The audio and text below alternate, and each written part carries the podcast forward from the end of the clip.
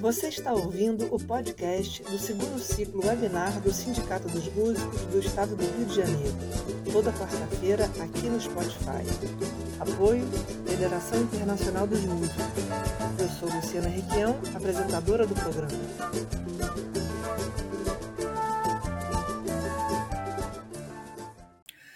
Boa noite, pessoal. Estamos começando a 11ª live do segundo ciclo webinar do Sindimuse.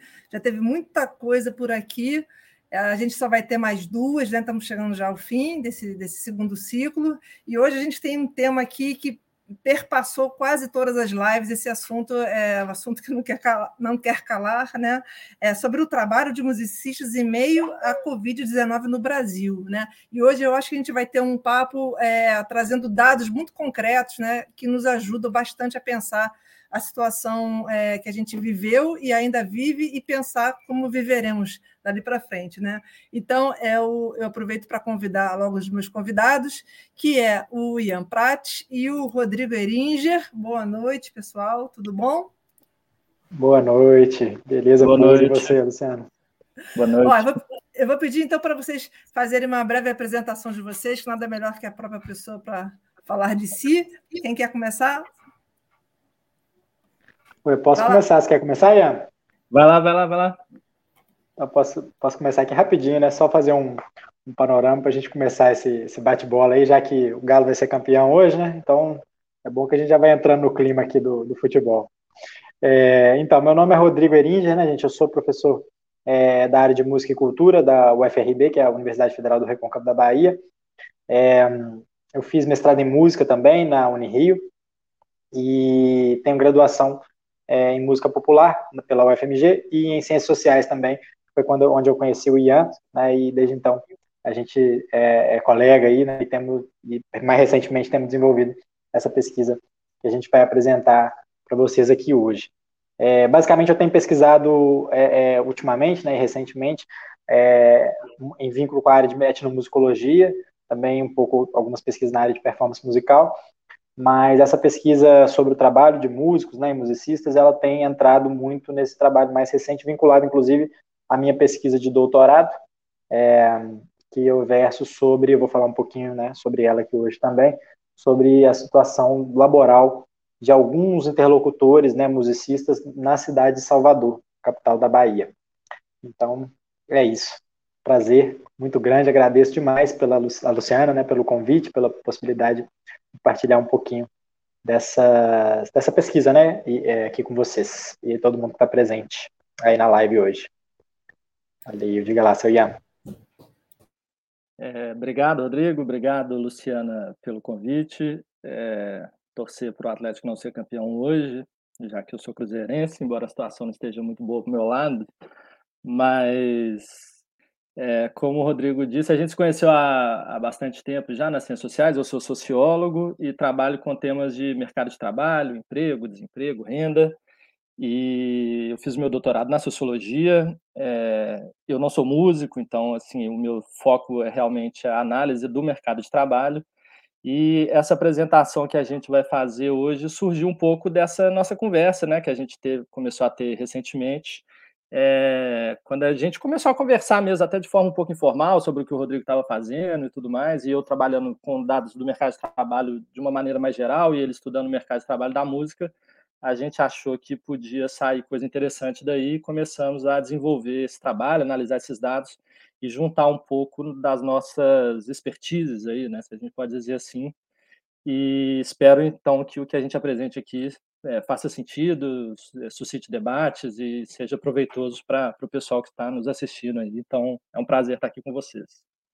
Tenho certeza, Ian, Rodrigo. É, a gente tem visto aqui é uma característica desse segundo ciclo é que a gente não recebeu só músicos, né, mas também é, profissionais de outras áreas, mas que pensam, que nos ajudam a pensar, que pensam a música e nos, nos ajudam a pensar a música. Isso é fundamental. A gente vem crescendo, eu acho que as pesquisas, inclusive nessa área do trabalho, elas vêm crescendo e ganhando força justamente por essa conexão, por esses saberes, esses pesquisadores, esses profissionais de outras áreas que nos ajudam a pensar. Então, quando eu, quando eu te ouvi falar pela primeira vez, né, Ian, por intermédio do Rodrigo mesmo, a gente falou, poxa, mas é uma perspectiva, é uma forma, é a, a, forma de tratar os dados, de, de, pensar os dados, né, diferente do que a gente está acostumado, né? Então, super obrigado, agradeço em nome do Sindicato dos Músicos do Estado do Rio de Janeiro a presença de vocês, e eu vou ficar aqui quietinha, vou botar o, o a apresentação de vocês, qualquer coisa é só chamar.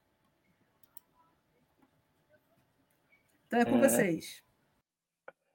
Bom, é, eu e o Rodrigo, a gente combinou de, ir, como ele disse, fazendo um bate-bola na apresentação, a gente vai apresentando junto, eu fiquei um pouco nesse começo.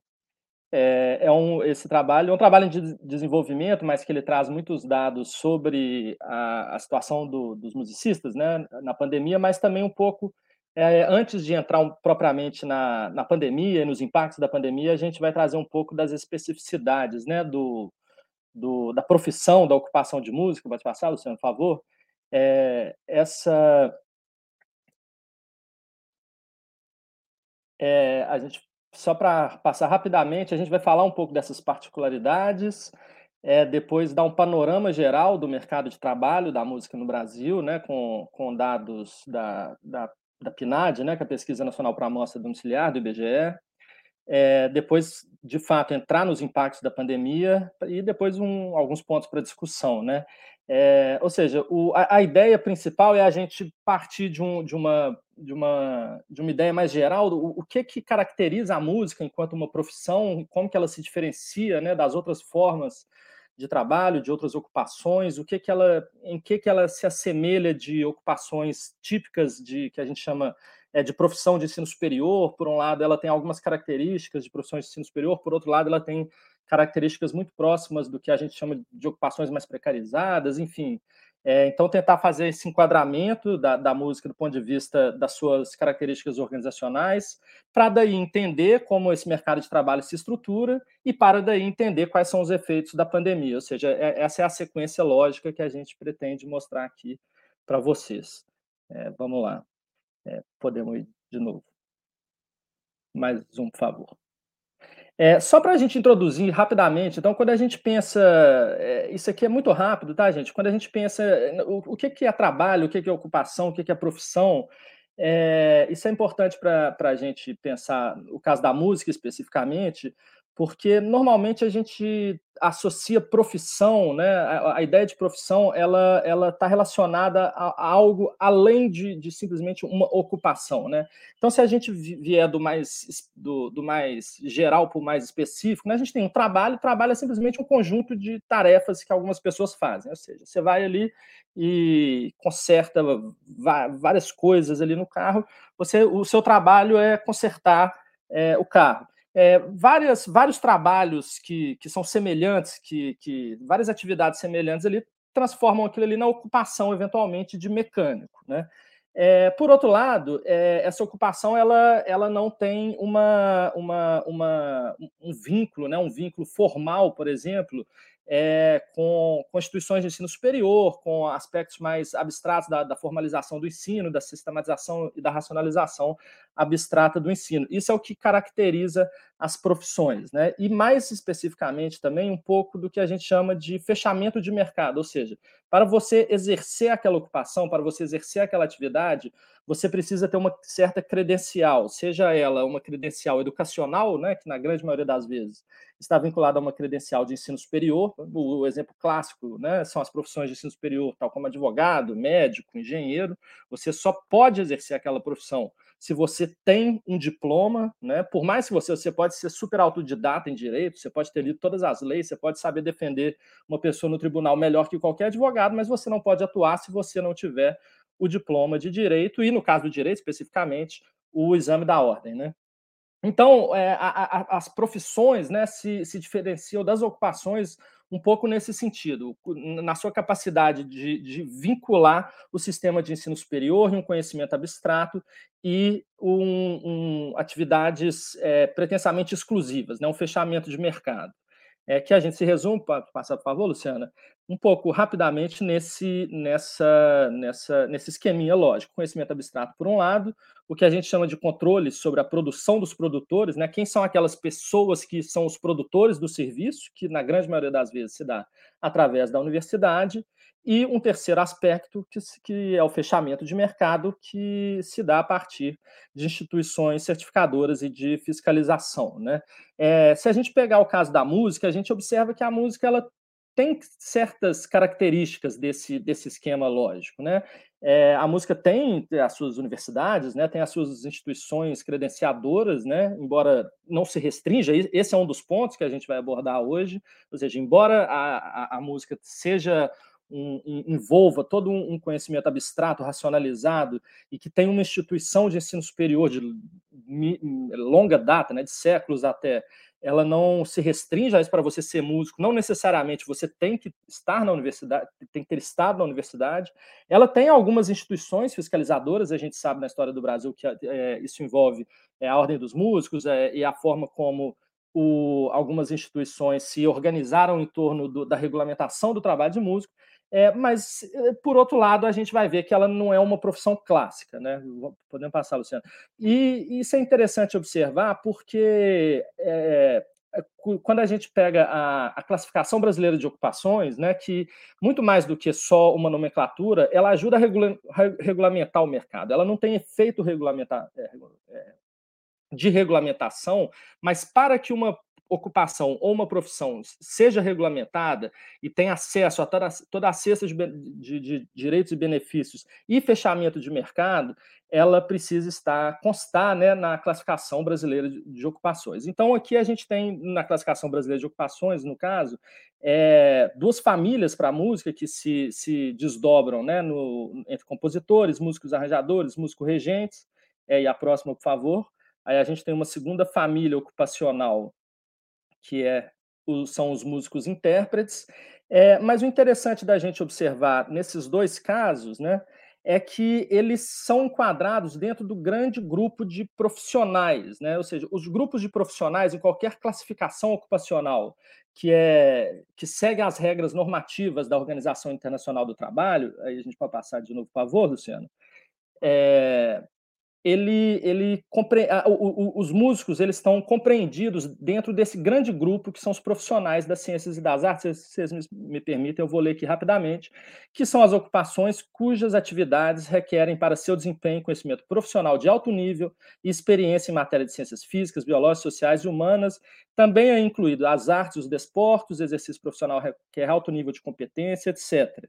Ou seja, é, do ponto de vista da, da forma como o, o, mundo do trabalho, né, da forma, o mundo conceitual do trabalho, as pessoas que entendem a, a conceitualização do trabalho e a organização do, do trabalho e da sua regulamentação, a música ela está no mesmo grupo, né, ela está no mesmo grande grupo de, de outros profissionais de ensino superior, tá, tais como engenheiros, tais como é, médicos, tais como advogados, tais como é, profissionais da biologia, é, da, da, profissionais de e outros profissionais de ensino superior, profissionais de ciências sociais, historiadores, sociólogos, ou seja, toda essa gama de profissionais, né, de ocupações que requerem e que estão dentro e que, e que tem essas características dentro desse grande grupo de profissionais das ciências e das artes. Mas aí eu, a gente já começa a entrar nas especificidades, né? Podemos passar. É, quando a gente vai olhar o, o, caso da música, né? Aqui a gente tem os dados do, do, do censo, né? Infelizmente é o censo de 2010, porque a gente não tem o censo, não teve, né? O censo 2020 por conta da pandemia. É, e o censo é a única, única base, né, a única pesquisa que nos permite vincular a, a profissão da pessoa com o diploma de ensino superior, né, com qual diploma ela teve, se a gente observar, veja só, a formação universitária dos músicos com ensino superior, ou seja, de aqueles aquelas pessoas que dizem trabalhar como músicos, ou seja, que tinha que, aquele código ocupacional, eu me defino como músico, tá? E aí está excluído, por, por exemplo, professor de música, professor de música ele estaria incluído como professor. Mas a gente observa que é, de todas, é, todas essas pessoas que se definem como músicos, né, em termos da sua profissão, e que têm ensino superior, apenas 30% tinham diploma de ensino superior em música. Outros tantos 10% tinham diploma em administração, outros tinham é, diplomas de jornalista, de marketing, de direito e assim por diante. Ou seja, o que, que esse dado está dizendo é que para atuar como músico, não basta ter é, é, diploma de ensino superior em música. Eu acho que isso não é novidade para ninguém, especialmente para quem é do campo, mas o mais interessante é se a gente observar o fato de que a música está justamente classificada no grupo onde isso seria esperado, isso seria é, necessário. Tá? E, por outro lado, quando a gente observa onde estão ocupados né, as pessoas que formaram em música, aí aqui a relação já é inversa, ou seja, dado que você tem um diploma de música, o que que essas pessoas, qual que é a ocupação dessas pessoas? Elas trabalham com o quê? Aí a gente percebe que 15% são professores de música em geral, apenas 12% são músicos, cantores, compositores, e aí a gente tem uma gama de várias outras ocupações que se encontram mais ou menos relacionadas à área de música. A grande questão aqui que, que o Rodrigo vai, vai deslindar um pouco mais detalhado de forma bastante mais aprofundada é exatamente essa. Não existe um vínculo, ou, ou seja, embora exista um, um vínculo formal, né, do ponto de vista da articulação entre o ensino superior e a atividade, esse vínculo não se dá na prática. E só para fechar essa minha primeira parte, pode passar, Luciana? É, é, é só um exemplo banal, mas o, no caso do direito, a gente observa que para atuar como advogado, você tem que ter diploma de direito. 90% das pessoas que atuam como advogado têm diploma de direito. A gente tem alguns casos aí que não tem diploma de direito, mas a gente entende isso muito mais como erro a mostrar, o erro de, de resposta das pessoas do censo. Enfim, isso é basicamente 100%. Ou seja, os dois estão dentro do mesmo grupo, os dois são profissões, mas um consegue de fato efetivar o seu fechamento de mercado, ao passo que o outro é, não, não o faz no caso da música. E, se eu não me engano, tem só mais um, que é quando a gente compara que, finalmente, o salário dos músicos, a renda do trabalho dos músicos com a renda do trabalho dos outros profissionais, né, que são justamente aquele grupo onde os músicos se encontram, né, do ponto de vista classificatório. A gente vê que esses profissionais, eles têm uma renda média de em torno de R$ 4.900, mais ou menos, é, ao passo que dos, dos músicos é em torno de 2.300, ou seja, é a, aparentemente a metade do grupo ao qual ele se encontra. Né? Da mesma forma, a taxa de formalização dos profissionais é em torno de 83%, enquanto que dos músicos é de 32%. Né? Ou seja, os músicos eles estão muito mais próximos de, de, de, de, de ocupações do resto do mercado de trabalho do que das ocupações profissionais às quais eles pertencem do ponto de vista lógico-conceitual. É, e aí eu fecho, acho que o Rodrigo continua nessa próxima parte. Ah, beleza pura. Pô, maravilha. Então, assim, gente, só para tentar esclarecer um pouquinho, né, de como que isso, tudo que o, que o Ian falou, né, de uma maneira bem, bem detalhada, em relação a, a, aos pré-requisitos, né, para se considerar é, profissão, ocupação ou trabalho, né, principalmente, mais especificamente a profissão, e como que a, ocupação de musicista se enquadra de uma maneira muito ambígua ali dentro dessas categorizações, né? Eu trago um pouquinho essa discussão tanto do, do porque naquele modelo que ele trouxe, né, dos sistemas abstratos, a gente tem, né, a gente sabe que tem é, é, uma necessidade de é, para se atuar na área, uma necessidade de desenvolver competências muito específicas, né, é, e técnicas na área, né? Mas nos outros fatores, né, que são pré-requisitos para serem considerados como profissão, é, sendo um deles esse aí, né, a, a, o controle da produção de produtores, que é justamente essa ideia da, da, da de ter um, um, uma instituição, no caso a universidade, né, de profissões do ensino superior, que legitimem a, a essa incursão no campo, né, na atuação profissional no campo, isso é muito tênue, é muito falho, né, na nossa área. Né? Então, assim, é, o que eu acho interessante perceber, eu coloquei essa letra do, do Noel Rosa só como uma, uma ilustração né, do, do, do de oração, né, que ele fala o batuque é um privilégio, não se aprende samba no colégio. Isso é uma crença muito disseminada no meio musical. Né? Isso é algo que particulariza muito é, a nossa ocupação né, de músico, de musicista, nesse, nesse, nessa, nessa compreensão toda, enquanto profissão ou não. Né, eu coloquei aqui alguns exemplos de estudos né, que, que trazem um pouco essa discussão né, e ressaltam essa, de certa maneira, essa irrelevância da instituição formal de ensino na área, para ou, ou, não uma, exatamente uma irrelevância, mas uma baixíssima relevância, né, é, para que se possa legitimar a atuação na área. Aí tem um exemplo do Henry Kingsbury, né, que é um estudo etnográfico de 1989, mais específico do contexto dos Estados Unidos. Tem a tese do José Alberto Salgado, é, a, a, a, um artigo da Cronenberger, a, a própria, é, o próprio livro da Luciana Requião também, né, que eu não, não, coloquei aqui, mas certamente ele traz muito essa discussão também, né, que é o ex a Lapa. É, e aí eu coloquei minha, minha, minha tese também, de 2020, que é recente, que eu discuto um pouquinho justamente essa questão dessa é, é, é pouca relevância do diploma para se é, é, atuar na área, né?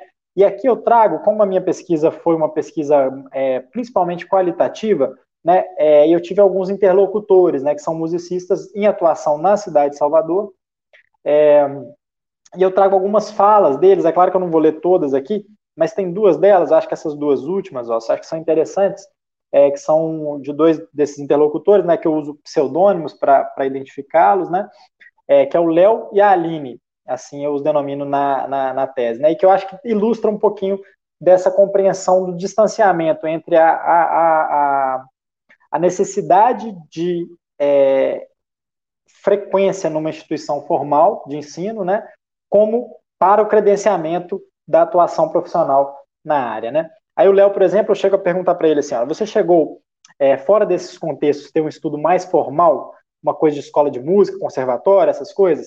Aí ele falou, não, não, na verdade minha escola sempre foi o celular. Tá olhando aí computador, ia para lan house, olhar os vídeos, porque eu não tinha oportunidade de ir em show naquela época.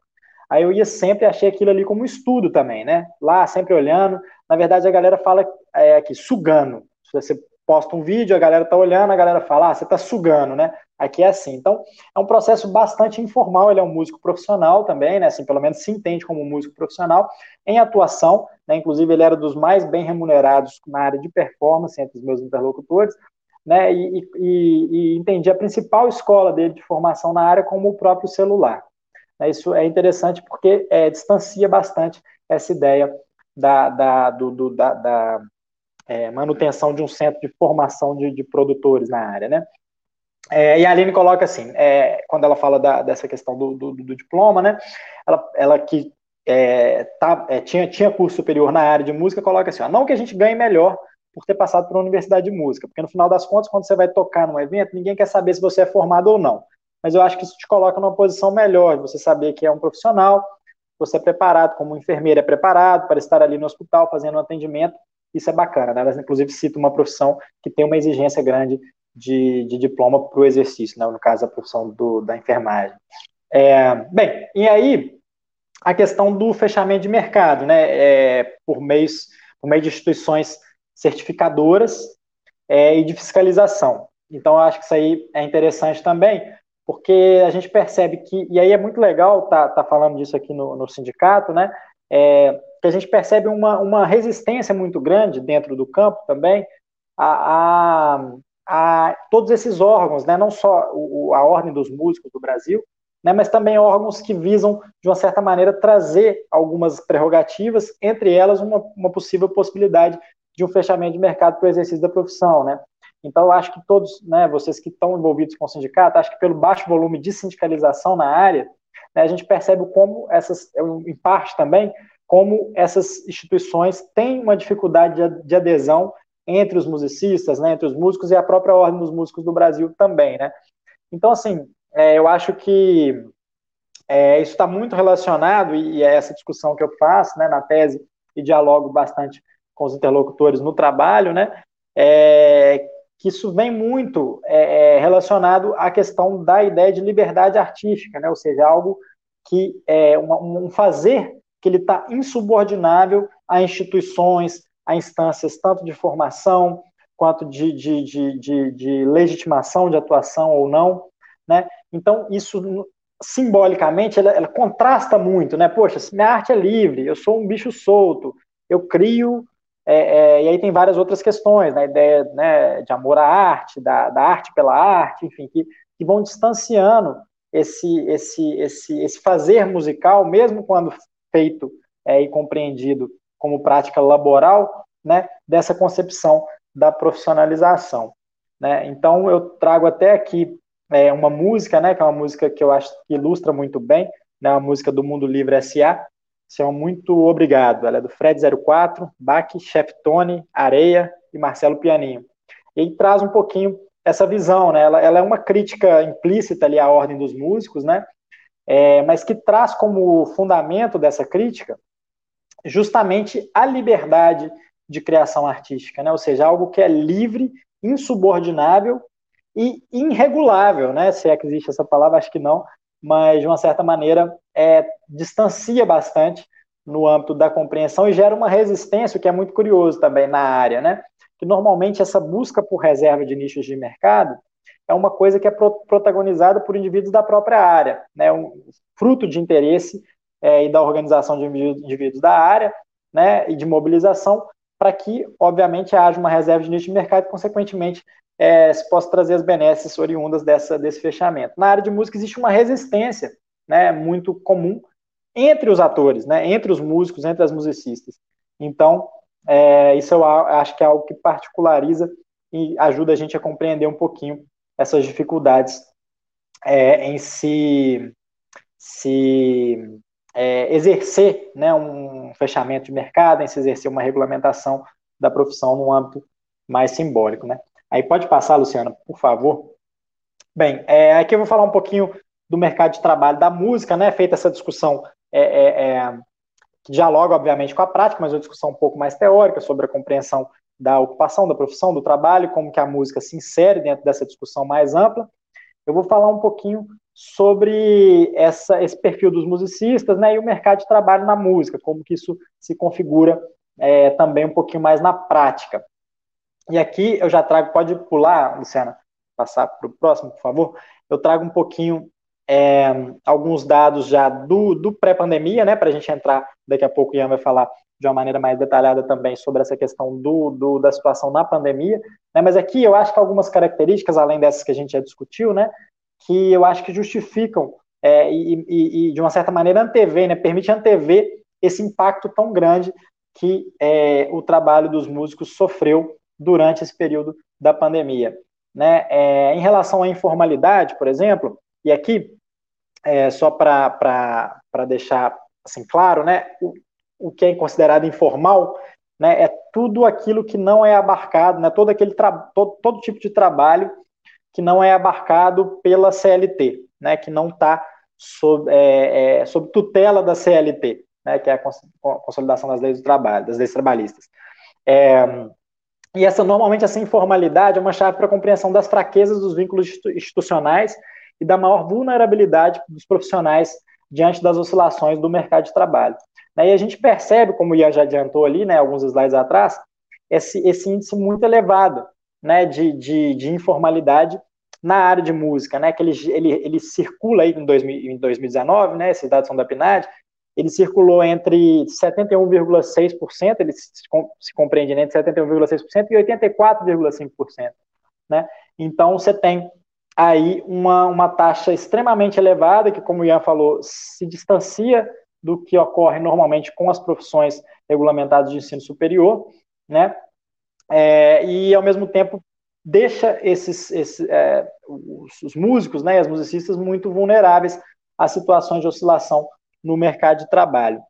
É, o formal, só para também ficar clara essa, essa, categorização, né, é, que é compreendido aí como formal é, são os empregados de carteira assinada, os servidores públicos estatutários e os contribuintes da Previdência Social sem vínculo empregatício, né, aqueles conta própria, empregadores que contribuem de maneira é, é, voluntária. Né, então, essa seria, esse seria o universo aí que a gente está trabalhando é, e compreendendo como formal ou informal. Né? Essa, essa taxa de informalidade, só para esclarecer também, que eu acho que é legal, ficou só a informalidade dentro da própria ocupação. Independentemente se a pessoa estava vinculada a uma outra é, profissão formal ou não. Né? É, isso aí foi feito porque é, é, é para poder tentar focar, né, já que o interesse é, na, na, na, questão dos músicos e a forma de engajamento deles de trabalho, de vínculo na área de música. Então, foi feito para evitar maiores variações aí de, de, de na, na, própria análise. É, então, é isso. Aí, se puder passar, Luciano, por favor. Aí, só para colocar um, é, um, é, uma, um detalhezinho a mais, né, quando a gente considera a possibilidade de inserção dos músicos em outra ocupação, né, é, que não a, a, a, de música, né, ou seja, aqui está incluindo quem tem música como ocupação primária ou secundária, né, a taxa de informalidade global, ela cai, né, ela fica em torno de 67,8%, né, é, então, é, eu acho que aí já demonstra um pouquinho essa, esse, esse peso que outras né, é, ocupações em outras áreas podem trazer para a formalização do próprio músico, né, que exerce como primeira ou segunda é, ocupação a atividade de musicista, e vai indicar um pouquinho de algumas coisas que a gente vai ver também lá na frente dessa, dessa diferença grande que, que, que, que existe entre o, no, no, impacto né, entre os músicos formalizados e os músicos é, informais. Pode seguir, Luciana, por favor. É, tem só um outro, é, uma outra questão, né, que é essa questão do trabalho extra, que eu acho que é interessante de, de para a gente entender também essa configuração do trabalho do músico, né, aí também em 2019, é, que é justamente a, o, o, essa necessidade, né, a, a, o trabalho extra, o índice de trabalho extra, ele pode indicar uma necessidade de busca por outras ocupações, por complemento de renda em outras áreas, né, não necessariamente, mas é, é, é muito comum essa leitura. Né, e a gente vê que essa taxa de trabalho extra na, na área, ela é muito superior ao do mercado de trabalho como um todo. Né? Então, assim, é, é 28,9% dos musicistas realizam algum tipo de trabalho extra, é, considerando quem tem a música como, como ocupação primária ou secundária. Né? E nas demais ocupações, no geral das ocupações, né, das outras ocupações, você tem um total de 3,8%.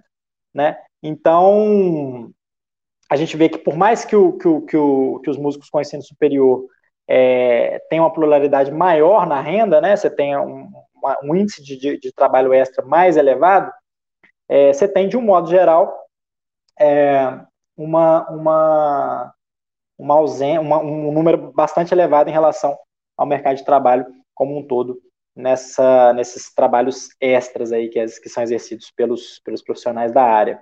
Pode seguir, Luciano, por favor. E aí, é, ainda sobre, essa, sobre o, o, trabalho extra, né, é, colocando essa questão de novo, né, da, dos músicos formais, essa, essa proporção ser muito mais elevada, né, que, que, que os, os, os, os informais, é, mas esses dados também, de uma certa maneira, eles indicam é, uma dificuldade de se viver da, da renda oriunda exclusivamente do trabalho de música, né, do trabalho como musicista.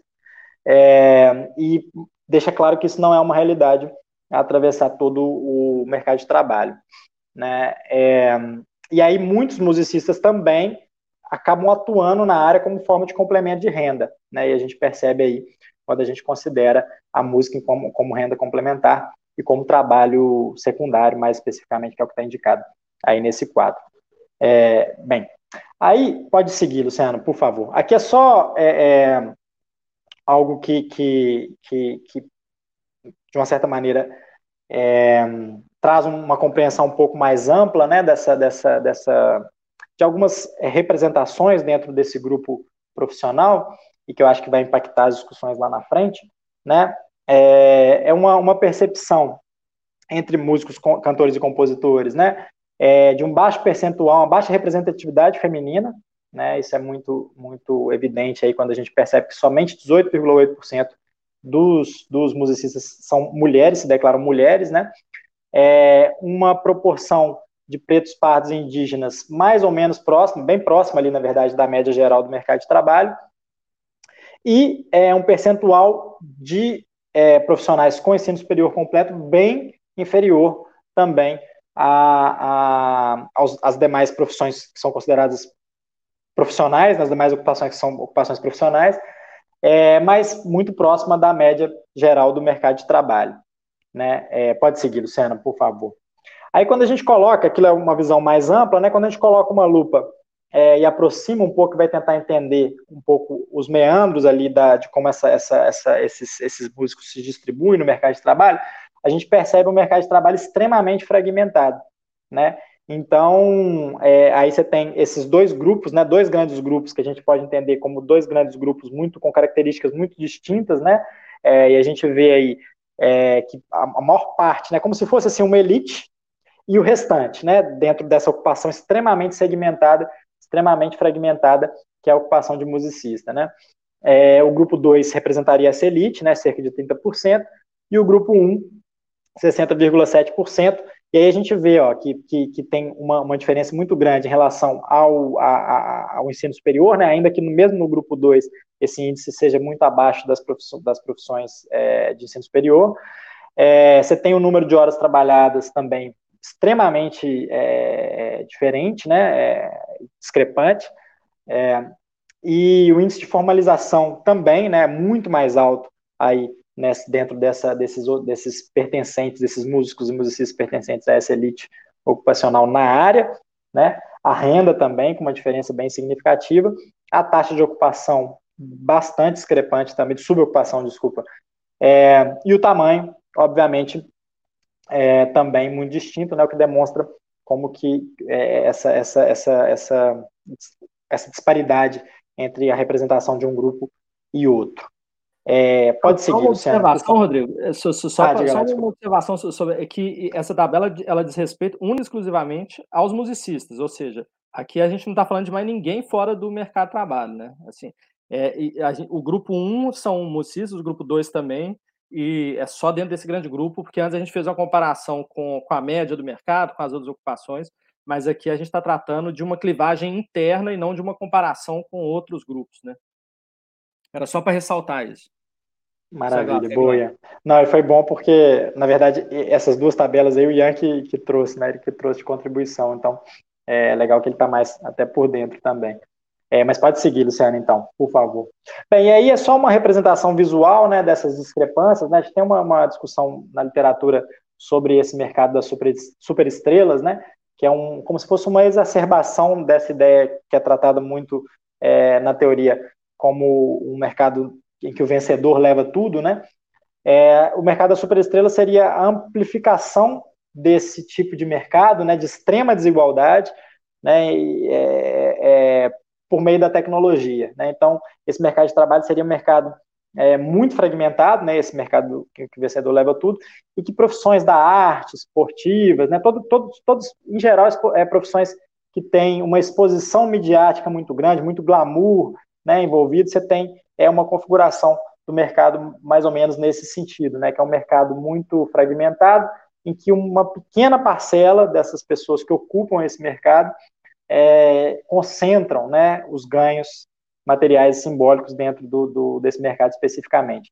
Né? Então, é, eu acho que aí é só uma tentativa de representar um pouco visualmente né, o que a gente foi vendo com esses dados que, que, que, que a gente já falou a respeito, e aí, é, já entrando um pouquinho, voltando também né, para a minha pesquisa especificamente, pode passar, Luciano, se puder, por favor. O que é, eu, eu, tive contato com nove interlocutores, né? Quatro eu acompanhei né, em campo mesmo, por meio de pesquisa, pesquisa participante, né? É, e os outros cinco eu fiz, eu conduzi entrevistas com eles, né? Na, na pesquisa. E aí o que, o que uma das coisas que une, eles têm perfis muito distintos, né, tanto é, socioeconômicos, né, é, mas também em relação à forma de envolvimento com a música, os gêneros, os gêneros musicais com os quais se engajam, né, é, eu tentei buscar uma pluralidade grande aí, né, dentro desse, dessa, desse quadro geral, né, dessa interlocução que eu fiz durante a pesquisa, dessas interlocuções que eu fiz durante a pesquisa, mas uma questão que une muito, né, que, que é muito característico do trabalho de todos eles, é que eles estão inseridos nesse grupo 1 ali, né? Eles estão inseridos nessa, nessa turma que não está é, em, com grande concentração, com grandes possibilidades, em geral, né? De um modo geral, eles estão representados ali mais por aqueles 60% é, que estão, digamos, no, na correria, né? No corre, nas dificuldades, enfim, é, e toda essa, essa, essa realidade que é mais comum, né? Ao mercado de trabalho na área. Eu não vou falar muito detalhado sobre cada um, claro, aqui foi só para trazer um pouquinho dessa, desse panorama e de que maneira que esses interlocutores se inserem nesse quadro geral aí da, dessas polarizações geradas pela, pela, pela é, decantação do mercado de trabalho. É, pode seguir, Luciano, por favor. Bem, eu trago as falas de alguns deles aí também, né, novamente, para ilustrar essa questão da vinculação deles com esse, esse extrato né, inferior ali do, do desse tipo de mercado, é, só para representar né, que, que, eles mesmos se entendem como é, figuras né, é, vinculadas a esse extrato que não está tão em evidência, né, que não tá, é, que não tem tantas prerrogativas econômicas, financeiras, né, simbólicas também dentro desse mercado, e eu, obviamente, eu busquei justamente esses interlocutores para buscar muito é, a interação na pesquisa com pessoas que representassem a regra, né, dentro do mercado de trabalho na área, e não essas exceções, né. Então, a ideia foi um pouco é, ir por esse, por esse caminho, e aí tem só algumas falas né, deles identificando, e se, e se identificando, né, enquanto pertencentes a esse grupo mais majoritário ali, que não tem tantos acessos. Pode, pode seguir, Luciano, acho que eu vou pular essa leitura até para a gente não estender muito, né? É, bem, aí o impacto da pandemia sobre é, os musicistas, né? Aqui a gente já, já fez uma, uma análise toda, né, do, do da configuração da, da profissão, né? É, e partimos então para esse momento, né, que é justamente entrar nesse impacto da pandemia, né? E tudo isso que a gente falou, obviamente, vai dialogar com o que a gente vai ver, né, de, de, de resultado em relação ao trabalho dos musicistas no período. Pode seguir, Luciano, por favor. Bem, a gente teve aí, trazendo um pouquinho também, gente, da, da, dessas questões da, da, da, minha pesquisa, né, do doutorado, é, a gente, o que eu pude perceber, né, é, é que o, que teve, né, é, acredito que todos vocês vivenciaram isso de uma maneira muito cotidiana, né, o que teve de é, caminho para músicos que trabalhavam, principalmente aquela turma que trabalhava na área de performance, né, e trabalha na área de performance, é, durante o contexto de isolamento social foi esse caminho das lives, né? E aí, é, essa questão da, do, do, do, vencedor leva tudo, ela ficou muito evidenciada né, nesse período. Né? O que eu percebi foram lives, algumas lives acontecendo com grandes patrocinadores, né, é, e grandes suportes midiáticos, enfim.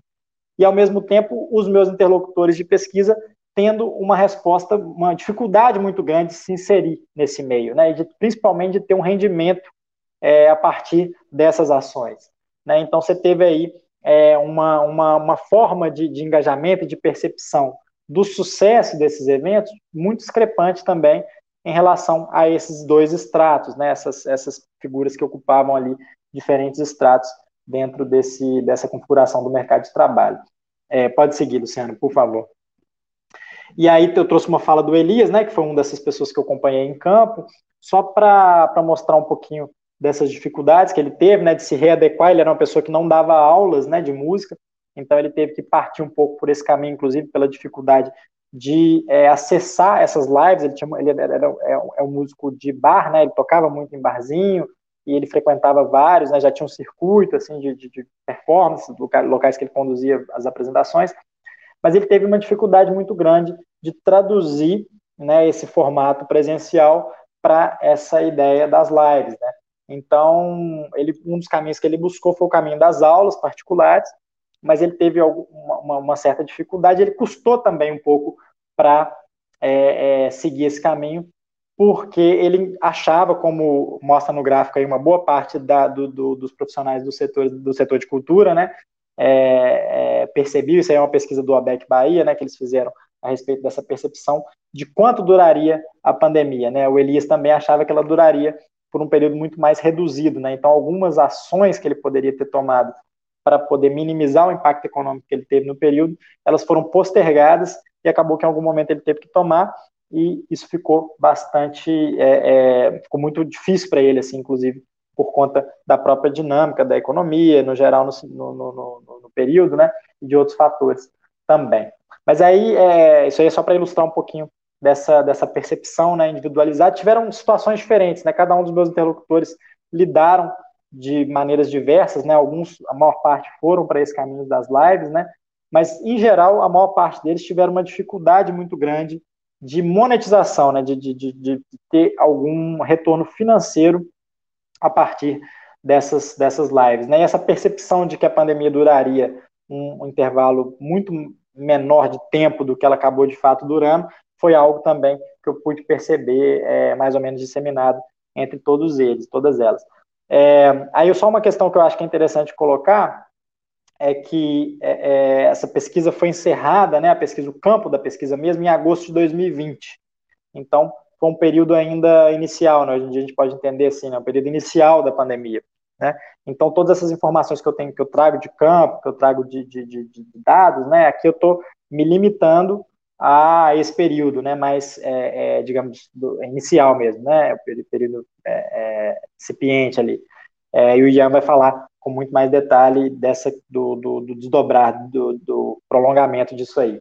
Aí só uma questãozinha que eu achei interessante de mostrar, né, que também tem a ver, pode passar, Luciana, se puder, é, isso, isso aí é um gráfico que eu tirei do Google Trends, né, que eu acho que mostra um pouquinho é, dessa, dessa, além dessa questão, né, da, da, dessas desigualdades é, relacionadas à, à, apropriação desse mecanismo como um veículo financeiramente viável, né, o mecanismo da live, o quanto que essas lives elas foram perdendo espaço, né, isso aí estão tá, as buscas do Google, né, é, em relação ao termo, né, live, é, e eu fiz esse gráfico é, em agosto também de 2020, então aí a gente vê que teve um pico, né, bem no início ali, né, no período inicial, mas na verdade já passado mais ou menos um mês ali das políticas de isolamento e tudo, é, entre 19 e 25 de abril. Você tem um pico de buscas no Google por esse, por esse termo, né? É, e aí isso vai reduzindo, isso vai é, é, é minguando, né?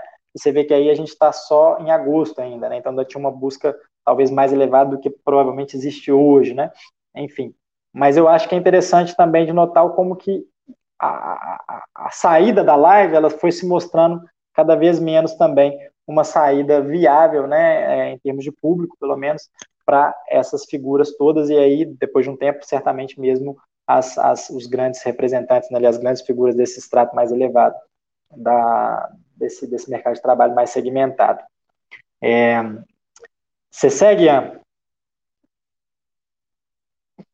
Obrigado, Rodrigo. É, bom, é, agora para fechar, são, são os dados que a gente traz da, de novo da PNAD, né, comparando a PNAD 2019, ou seja, o período pré-pandemia, com a PNAD 2020, que é o período durante a pandemia, é, ou seja, para tentar identificar quais que foram as variações né, do, do, no volume de emprego, no perfil do emprego, é, dentro desse mercado de trabalho da música. Né? O, que, que a gente observa, né? É, só, só, lembrando, viu, gente, a, a PNAD ela, ela capta a informação da pessoa ocupada ali no momento da pesquisa, tá?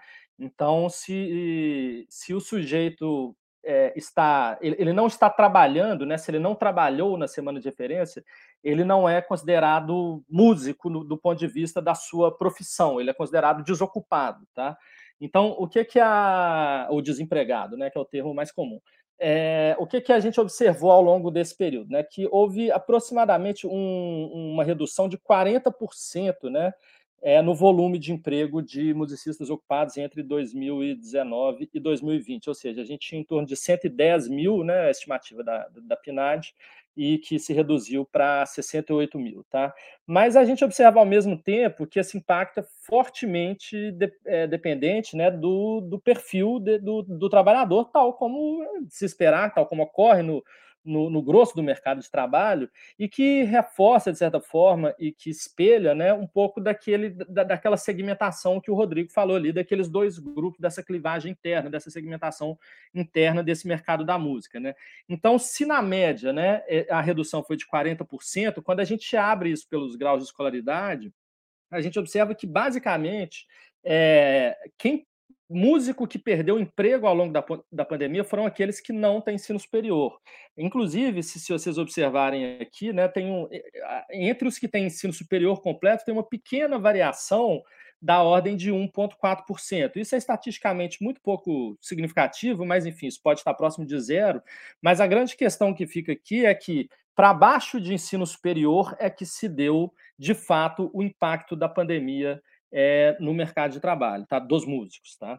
É, podemos passar de novo, Luciano, por favor? É, da mesma forma, a gente observa uma, uma variação muito distinta, né, uma heterogeneidade muito grande do impacto de acordo com raça e sexo. Né? É, também, né, infelizmente, isso é algo que se reproduz no restante do mercado de trabalho. A gente observa que entre pretos, pardos indígenas, né, negros indígenas, é, o, o, impacto da pandemia foi muito maior, ou seja, a redução no volume de postos né, entre os músicos, musicistas foi muito maior entre pretos e indígenas, de, da ordem de 45% contra 25% é, entre os brancos. É, e quando a gente compara homens e mulheres, é, a, a, gente pode observar que, majoritariamente, ou quase que na totalidade, né, a redução se deu entre os homens. Isso é explicado, em grande medida, pelo fato de que não sei se vocês lembram lá atrás, quando o Rodrigo mostrou o perfil, é, existe uma participação muito baixa das mulheres é, é, entre né, na, na, ocupação de, de músicos, compositores, né, músicos, intérpretes e, e compositores. E as poucas mulheres que estão nessa ocupação, elas são elas têm ensino superior. Então a gente tem uma combinação aqui, esse efeito que, que aparentemente é um efeito de sexo, ele é mais, na verdade, ele é um efeito de escolaridade, ou seja, na verdade, é um efeito combinado, né? As mulheres são mais escolarizadas e as poucas. Então a gente tem uma segmentação interna que, é, que, que se dá por conta da segregação é, por sexo dentro da profissão. Quem entra dentro da profissão das mulheres são aquelas com mais alto grau de escolarização, que são aquelas com ensino superior. E como as pessoas com ensino superior não foram prejudicadas ao longo da pandemia, ou foram muito menos prejudicadas durante a pandemia, as mulheres, por consequência dessa dinâmica, nesse mercado da música, também acabaram sendo pouco ou muito menos prejudicadas do que os homens. Ou seja, o, o, o grosso, né, o grande volume é, de, de, pessoas, de, de, de, trabalhadores da música que, que, perderam os seus empregos ao longo da pandemia foram homens também, porque é a grande maioria daqueles que comportam os menos escolarizados. Tá? É, podemos passar por favor, de novo, Luciana. É, e aqui a gente observa esse gráfico, ele é, ele é uma, uma comparação, né? Do a gente pegou as 10 profissões, aí pegando só aquelas profissões de ensino superior, as 10 profissões que, que mais afetadas na pandemia, tá? E aí a gente tem é, a redução no, no volume percentual e a, e a, redução no volume absoluto, tá? Na, na, nas barrinhas vermelhas a gente tem a diferença absoluta, ou seja, quantos postos de trabalho foram desfeitos, e na, na, nas linhas, né, na, na, na, linha azul, a gente tem o quanto que isso representa do, em termos percentuais na redução em relação ao que se tinha antes. Tá? É, o que, que, a gente observa é o seguinte, que tirando esses outros profissionais de ensino, né, e, e, e professores de, de, formação profissional, né, que foram, foi o, o, foram os dois grandes grupos mais afetados, de fato, pela pandemia, porque são grupos muito grandes, e por conta do fechamento das escolas, e, e esses outros profissionais de ensino são, às vezes são professores de academia, às vezes são professores de escolas de reforço, ou seja, toda uma gama de, de, profissionais da educação que não estão no, no, no, no núcleo duro né, da, da, área de educação e que não puderam se manter é, através do trabalho remoto, do home office, etc. Ou seja, esse foi o, o, o, o setor, né, a, foi a ocupação de ensino superior mais afetada é, dentre essas ocupações de ensino superior. Só que a gente observa que os músicos já vêm logo em terceiro, né, tanto em termos de número absoluto, como em termos de, de, de volume relativo, né? 38% e 42, em torno de 42 mil, tá? É, a gente observa algumas, algumas outras ocupações que tiveram um impacto relativo muito grande, mas justamente porque são ocupações que têm um número muito baixo né, de, de trabalhadores. Então, desenhistas de pro, produtos de vestuário, ou seja, elas tiveram uma redução de 40%, mas ao mesmo tempo é porque, como, são, como é um, um número muito baixo de trabalhadores, qualquer redução relativamente ela acaba sendo uma redução muito alta. O que é importante chamar atenção aqui é algo que está conectado com aquilo que a gente disse lá antes, ou seja, é, esse grupo né, ao qual os músicos pertencem, eles são, de certa forma, o, o, o, grupo ocupacional mais vulnerável em relação ao mercado de trabalho dentro, ou um dos mais vulneráveis né, em relação ao mercado de trabalho, dentro desse grande grupo ocupacional ao qual ele é enquadrado é, nas pesquisas. É, podemos passar, por favor, Luciano? É, e aqui, para fechar, gente, eu acho que esse gráfico aqui, eu acho que ele, esse gráfico, essa tabela, ela é extremamente interessante, ela faz parte de um boletim que a gente fez sobre desigualdade racial e de gênero é, e os impactos da pandemia.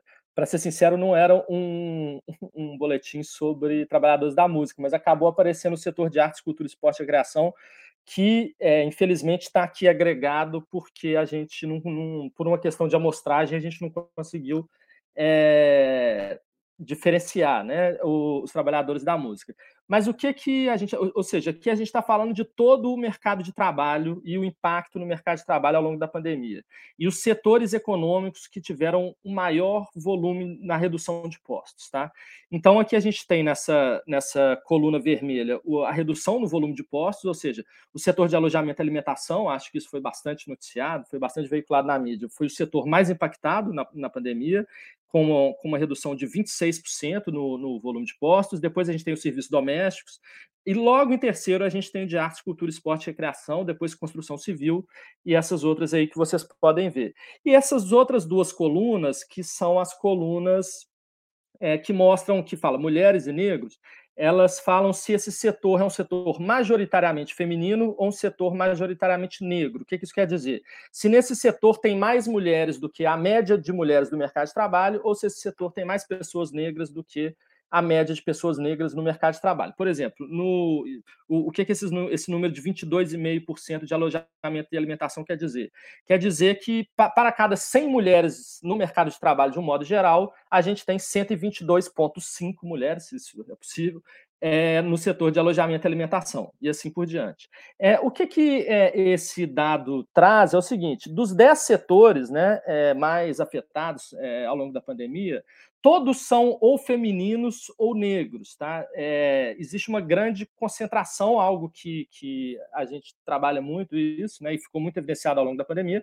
A desigualdade racial de gênero se aprofundou muito ao longo da pandemia por conta de clivagens históricas da nossa, da nossa sociedade, por conta de respostas ineficientes do governo do, do ponto de vista do, do de, de, endereçar, né? Esses, esses, essas questões ao longo da pandemia, especificamente com relação às desigualdades de gênero, né, e, e, com relação à desigualdade racial também. Mas o que, chama, o que acabou chamando atenção para os trabalhadores da música nesse quadro é que os, os trabalhadores, no caso aqui, artes, cultura, esporte e recreação, é o único setor majoritariamente branco e masculino entre os mais afetados. Tá?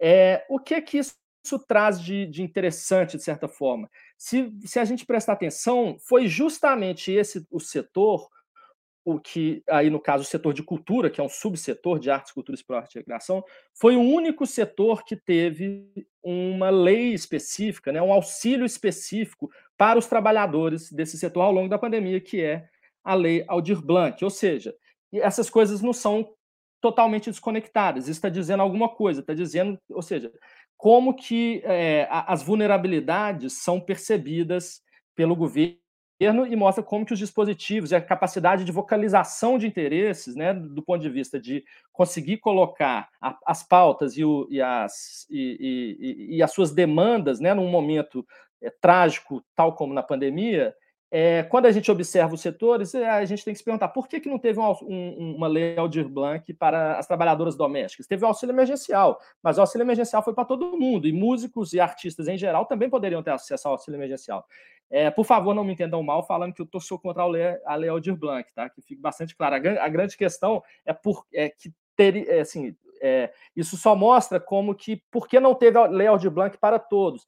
E aí é algo que eu e o Rodrigo a gente está discutindo, está tá achando uma coisa interessante de, de, se pontuar, que é justamente um, isso mostra um pouco como que essa clivagem desse setor, né, que a gente mostrou antes, que é um setor que, a, que o, você tem o, o, o vencedor ganha tudo, que são pessoas com, com elevado representação midiática, com poder de, de, de, de mobilização, é, de, por um lado, que, se, que é essa pequena elite, em contraposição a toda uma, uma uma, vamos dizer assim, uma massa de trabalhadores que, que está muito distante né, do, do, do total da ocupação. É, podemos passar, Luciana? Acho que agora a gente vai para a discussão, a gente fecha com, com esse dado. É, você quer fechar, Rodrigo, com, com os pontos para discussão?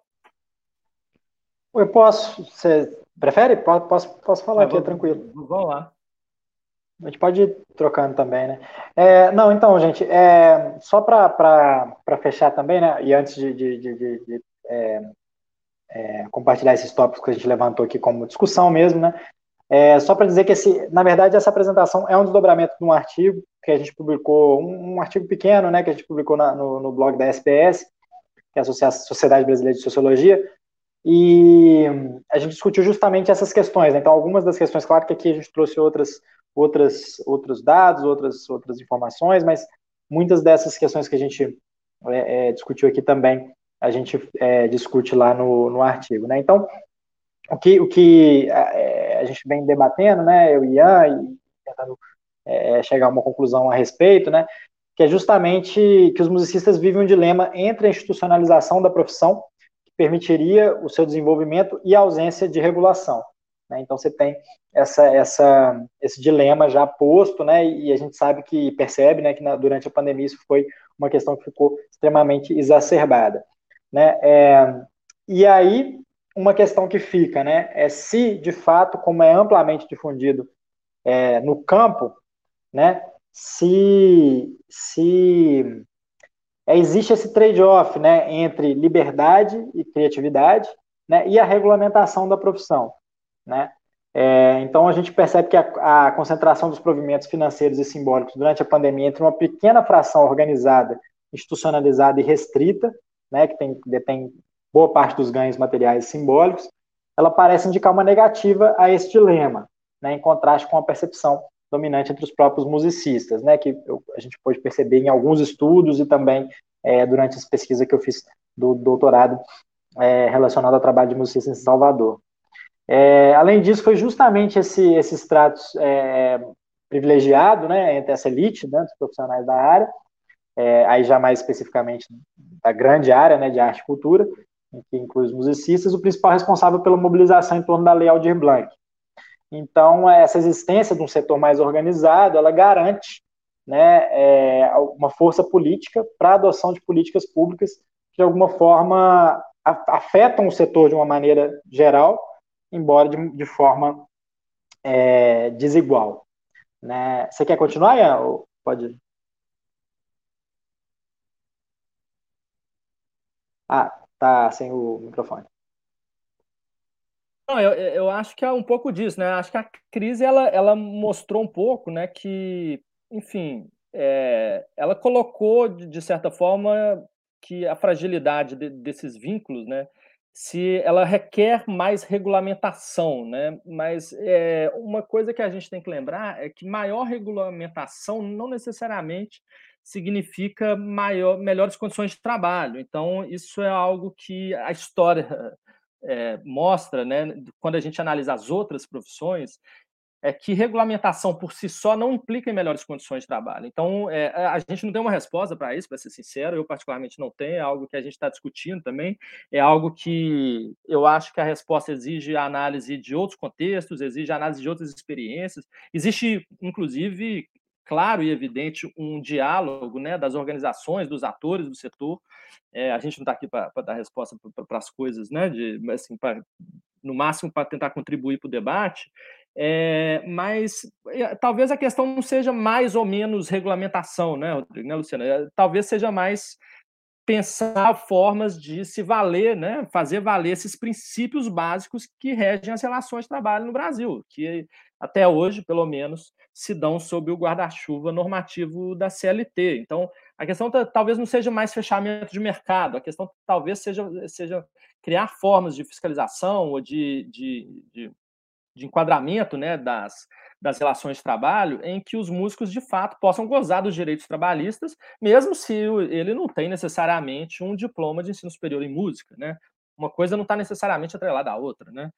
É, e aí, eu acho que nesse último caso, eu acho que não poderíamos estar falando é, para um, uma organização melhor do que vocês, né, que é o pessoal do sindicato.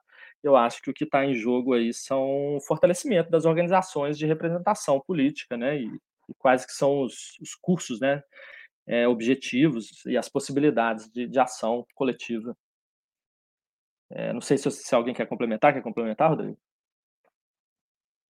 Não, acho que é bem por aí mesmo, né? É, acho que é para a gente concluir e deixar essa, essa questão aí no ar, né? Mais do que uma resposta, a gente pensar em quais formas seriam, quais caminhos seriam interessantes para a gente trilhar né, em relação a esse contato maior, né, essa, essa, e a, poss a possibilidade de se abarcar né, os, os, musicistas dentro dessa, os musicistas dentro dessas, dessas benesses, né, e dessas, desse sistema mais amplo de proteção que é garantido pela, pela CLT. Eu acho que é isso também.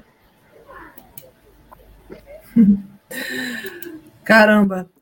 Olha, estou cheio de perguntas aqui, mas assim, eu sei que as minhas perguntas muitas vezes são irrespondíveis, assim, não são perguntas para serem respondidas, mas para só para fomentar o debate e essa, essa conclusão de vocês, esse fechamento já de alguma maneira responde, né, traz algumas questões que eu tinha pensado aqui trazer para vocês. Mas vamos lá, vamos ver se eu consigo formular aqui. É difícil, viu? É difícil porque é, é, isso, essa discussão toda que vocês trazem me faz pensar tanta coisa e tentar encaixar as coisas e às vezes não encaixa. Então, indo do começo, né? Quando vocês começam fazendo aquela, aquela explicação né, do, do fechamento de mercado, da, da, regulamentação e tudo mais. Eu fiquei pensando que, pensando lá no início do século XX, quando o Centro Musical do Rio de Janeiro ele, ele é criado, né, me pareceu que ali eu não sei se eu estou entendendo certo ou errado essa, essa, o significado de fechamento de mercado, mas eu, eu me pareceu que quando os músicos criam um centro musical que, que busca controlar o mercado e até mesmo dizer quem pode e quem não pode trabalhar, é um, é um fechamento de mercado, certo? O conceito é mais ou menos esse, né, de fechamento de mercado.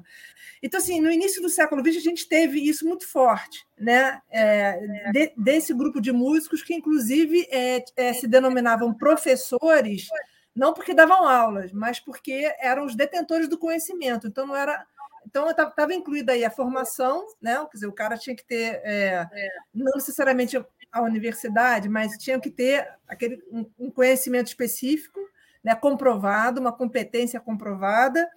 É, ele tinha que estar vinculado a um, a um órgão, que era o centro musical, né, para ele atuar no mercado. E depois, né, quando veio rádio, televisão e tudo mais, me parece que, que o, o mercado tirou das mãos desses músicos que queriam controlar o mercado, e o mercado, o livre mercado, que passou a controlar. Ou seja, não me interessa se o cara tem essa formação, é professor de música, né? É, é, não me interessam as regras que vocês criam. O mercado criou, criou outras regras e, e, e, simplesmente ignora, é, ignorou isso. Aí a, a, pergunta que eu fiquei em relação a isso é, que, é, é quem é que controla? É, o que, que mudou foi o controle? O controle saiu da mão dos músicos e foi para a mão do mercado? Aí, uma pergunta paralela a essa seria o seguinte: por exemplo, os advogados, quando tem a ordem dos advogados, que, que continua com esse fechamento de mercado, é, a gente pode dizer que são os, os advogados que controlam isso. É, é, esse jogo está na mão dos advogados, e no caso, os músicos perderam esse controle das suas mãos e o mercado eu não sei se o, meu, se o que eu estou raciocinando está correto, é, são só elucubrações. Não sei se faz algum sentido para vocês essa, essa colocação. É, não, eu acho assim, eu, pelo primeiro ponto, eu concordo com você. O, perdeu para o mercado. Eu acho que isso de fato aconteceu. Agora, por que, que os músicos perderam para o mercado e os advogados não? Acho que essa aqui é o grande. Aí, é, aí eu acho que são especificidades de cada profissão. A primeira, eu acho que já diz respeito a, vamos dizer assim, o, o, o, o direito enquanto profissão, e a medicina e a própria engenharia, são profissões que desde sempre estão muito mais incrustadas dentro do Estado do, do, que a música, ou seja, elas são profissões que desde sempre têm muito mais poder político para fazer valer os seus interesses do que a música. E, e, e, tem um segundo ponto, do ponto de vista do, dos valores da sociedade, é muito mais fácil, vamos dizer assim, é muito mais legítimo, não que eu concorde, mas é muito mais legítimo falar que eu preciso, é, que eu estou fazendo, eu preciso regular o controle da vida, que no caso dos médicos, do que regular a produção artística. A produção é, é muito mais fácil, na verdade, falar que a produção artística tem que ser livre ao passo que a, o controle da vida, que é a atividade da profissão de medicina, tem que ser restrita. Então, tem, tem, tem questões aí que, que dizem respeito à própria atividade do, do da profissão mesmo, ou seja, é, é, é, profissões, ocupações que, que, por uma razão ou outra, né, elas são muito mais próximas do que a sociedade valoriza e aí eu não estou discutindo se a sociedade valoriza certo ou errado, mas, ou seja, os médicos controlam a vida, os advogados controlam as relações as últimas entre as pessoas, que são as relações civis, as relações penais, os economistas é, regulam as relações econômicas, né? os engenheiros regulam um pouco da vida e um pouco é, de tudo, porque no final das contas eles vão construir a casa que você vai morar, e se a casa cair, a culpa é dele. Embora hoje, para colocar um ar-condicionado, você precisa de uma assinatura do, do, da, do CREA, né? E aí é um absurdo você achar que você precisa do cara ficar quatro anos na universidade para assinar para colocar um ar-condicionado na sua casa. Mas é, isso vai se desdobrando em fechamento de mercado. Mas eu, então, assim, respondendo a sua pergunta, eu acho que é, é, é, é mais do, é, é, uma combinação entre a característica da, da profissão em si mesma, com o, ou seja, dessas atividades e de como essas atividades são postas para a sociedade enquanto mais valorizadas ou menos valorizadas, e como esses grupos se apropriam de poder político é, ao longo da história. E vai lembrar que esses grupos são, são extremamente, como é que fala, é, é, hierarquizados internamente. Né? A gente tem milhões de advogados no Brasil e quem controla é uma pequena elite, tanto é que a gente tem é, milhões de pessoas que não passam na prova da OAB justamente porque eles não querem que. É, é, um segundo nível de fechamento de mercado. Primeiro a universidade, depois a prova da OAB. Daqui a pouco vai ter prova da OAB segundo turno, entendeu? Porque você vai fechando. É igual os médicos. Você tem, você tem é, universidade, residência, revalida, sei lá o que, sei lá o que, sei lá o que. E aí, quando o Brasil precisa de médico, eles fecham curso de medicina. Ah, não, não pode abrir curso de medicina porque os médicos estão ruins. Não, eles não querem que tenha competição no mercado. O problema é, é, é, conseguir argumentar que, que, que, a música tem que ser restrita. Eu acho que diz muito da, da, da característica da atividade mesmo. Assim. Fala, Rodrigo, você quer, quer falar? Não. Você está tá com o microfone fechado. Ah, desculpa, gente. Eu, eu, acho que eu desmutei e mutei rapidinho, assim, ele não ficou. É, o que eu acho que eu fico, eu fico pensando assim dessa dificuldade, né, de da gente colocar para a sociedade da importância da música, né? Ela tem essa, uma especificidade que eu acho que é muito difícil e, e Luciano acho que vai, pelo menos nesse ponto assim, né, totalmente é, é, concordar e partilhar dessa opinião, é da gente se convencer de que a música é importante e que o ser importante é, preço, é passa por esse caminho da regulamentação. Né? O difícil é isso, tem uma dificuldade interna do campo também, que, é, que complica um pouco as coisas. Né? Então, eu acho que é, é, tem essa questão da, da, da, sociedade, de convencer a sociedade, mas tem a questão de se convencer né, da importância, de vincular essa importância ao, a um processo de fechamento de mercado, que eu acho que esse, a gente tem esse ato aí, e a questão da, da atuação política também, né, que, que aí é, eu já acho que tem essa, é, um caminho, né, e, e, a gente falou um pouco disso, né, seria justamente via essas pessoas que têm uma visibilidade muito grande, que têm, né, é, é, é uma entrada muito grande é, na mídia, por exemplo, e que consegue acessar talvez alguns canais de representação política e tal, poderia ser um caminho. Mas tem uma coisa que eu acho que você fala muito também, Luciana, que eu, que eu acho que é interessante pensar, para destacar essa importância da música e tentar fazer isso chegar na ponta, né, principalmente escoar em termos de grana e tudo, é, é a questão da importância financeira né, que o mercado artístico tem, na verdade. Assim, a indústria cultural o tanto de dinheiro que ela movimenta. Então, acho que isso é, é uma coisa que, que, que, talvez é uma, uma forma né, de, de, de argumentação, e, só que é muito difícil a gente transformar isso em poder de fato, né? Porque isso aí normalmente fica fora do âmbito musical, né? Então, a gente faz a roda girar, mas a roda não está com a gente, né?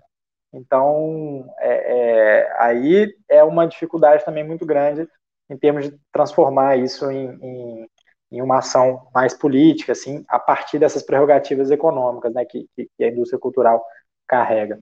Mas, enfim, é muito, é, acho que são muitas questões, né, o que eu fico mais, assim, intrigado é essa dificuldade nossa em se entender também enquanto trabalhador, né, que a gente mesmo tem essa dificuldade que outras áreas não têm, né, aí é uma coisa bem específica também, eu acho que dificulta bastante. A sensação que me dá é que, assim, tem um caroço embaixo desse angu, sabe? É, que é uma, uma, coisa que eu não pesquei ainda, porque se falar sobre importância, né? É isso, o mercado ele sabe muito bem da importância, né? As, as pessoas no imaginário também sabem da importância, as pessoas são apaixonadas por música, da maneira geral, né? Agora, assim, em que, em que medida, é, é, por que, que algumas categorias querem e outras não querem a regulamentação? Na música, a gente pode, se a gente fizer uma análise de todo o webinar que aconteceu desse ciclo, né, que hoje a gente está no 11 primeiro, a gente vai ver é, músicos falando de maneiras muito diferenciadas. Alguns você vê que são que, que, que, acham sim que a música tem que, ser, tem que ter um nível de formalidade maior e que a regulamentação seria um caminho, e outros que acham que não, né? que tem a cabeça mais é, empreendedora, vai mais por esse caminho. Mas assim, aí eu fico pensando em duas profissões é, que não são exatamente música, mas, por exemplo, o pessoal do design, que é um campo é, é, altamente produtivo, necessário está presente em tudo, é, até onde eu sei, eles não querem a regulamentação da profissão. Não consigo entender exatamente por quê, mas não querem. Ao passo que o pessoal da musicoterapia, que, por exemplo, estiveram aqui na semana passada, estão lutando há alguns anos para tentar regulamentar a profissão e não conseguem. Né? Então, assim, o que, que faz um, um campo tão, tão expressivo quanto o da, do design não querer, né? e um campo muito mais restrito, que é da musicoterapia, querer? Teria alguma, alguma, algum indício para isso? Assim, alguma possibilidade de entender isso? Eu sei que não tem, às vezes, resposta, mas. O, o, o design. Não, não, eu estou curioso, porque eu, eu achava que o design queria. É... Eu, eu, porque eu, eu, mas é uma percepção de, de colegas, assim, muitos reclamando, ah, porque a gente não é regulamentado e tal, mas aí realmente eu não, eu não conheço o design o suficiente, não. Então, e nem a musicoterapia. Mas, assim, uma coisa que, que, que pelo menos a gente vê na história da regulamentação é que o, o, todo, to, toda carreira que se transforma em curso de ensino superior, em uma, em uma, mais dia menos dia, elas vão bater na porta do Congresso para pedir a sua regulamentação, assim. É, mas isso muito, pelo, muito mais pelo, pelo que a gente chama de um, de um modelo organizacional legado, entendeu? Ou seja, e isso, isso virou um pouco a regra. E, a, a, a, ao longo da história do Brasil, o que era é, profissão de ensino superior foi regulamentado até a década de 70, isso gerou privilégios. A gente sabe que ter ensino superior quase que automaticamente, até a década de 80, era ter um fechamento de mercado ter, ensino superior era ter uma profissão regulamentada, tanto é que até hoje existe um pouco essa confusão, né? ou seja, se você tem ensino superior, você tem uma profissão regulamentada, e a, e a partir da proliferação de, de, de cursos superiores, né? como, como, é o caso da musicoterapia, que não era uma profissão de ensino superior e passa a ser uma carreira de ensino superior, é, eles passam a querer os mesmos direitos das outras. Então, eu acho que. Eu não sei o caso específico da, desses dois, da musicoterapia e do design, mas eu acho que, em linhas gerais, as carreiras de ensino superior, por verem que, que, que as outras têm vários privilégios, entre elas o fechamento de mercado, controle de mercado e tudo, e algo que, que, que é específico da nossa história, elas acabam ali é, querendo se, se regulamentar. Faz um projeto de lei, bate na porta, arruma um padrinho, um deputado que vai lutar por isso e tudo mais. Algumas têm mais força, outras não, né? É, aí realmente depende de, de, de, mobilização e força política. Sim. Uma dúvida que eu fiquei em relação aos dados que vocês apresentaram, não sei se dá para responder, porque se só os dados do IBGE já mostram isso para vocês. Mas quando vocês mostram essa elite né, da música, né, esse pessoal que tem ensino superior, que tem maior renda, mais trabalho, mais formalizado, quem são esses, esses músicos? Eles atuam aonde? É, teria, teria como, como ver assim, ah, o pessoal que trabalha em, em, em bar, em roda de samba, é, é, o pessoal né, que, que ganha menos, que, que, que, é, que não, é, não faz parte da elite. E a elite seria o, o quê? O, o empresário da música? Tem alguma, alguma coisa que mostre isso para vocês lá ou não? Eu acho eu que eles acho... não são empresários, né? É, são músicos, compositores, é, tá, tá, tudo dentro daquela categoria, né? Músicos, compositores, Arranjador, é, Eu Ou acho seja, que é difícil, a mesma... É.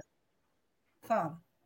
Não, não, acho que é difícil porque o dado não chega nesse nível de detalhe mesmo. É, o máximo que a gente poderia tentar ver é ir para o setor, só que o setor ele acaba também sendo o setor de arte, cultura. Então, assim, o máximo que a gente poderia tentar observar é se alguns é, declaram atuar no setor de comércio e serviços, mas isso é muito difícil, porque mesmo o, o músico né, que toca no barzinho, ele fala que atua no setor de cultura, ele não fala que atua no setor de alojamento e alimentação, ele não fala que trabalha no bar, ele fala que trabalha no setor de cultura.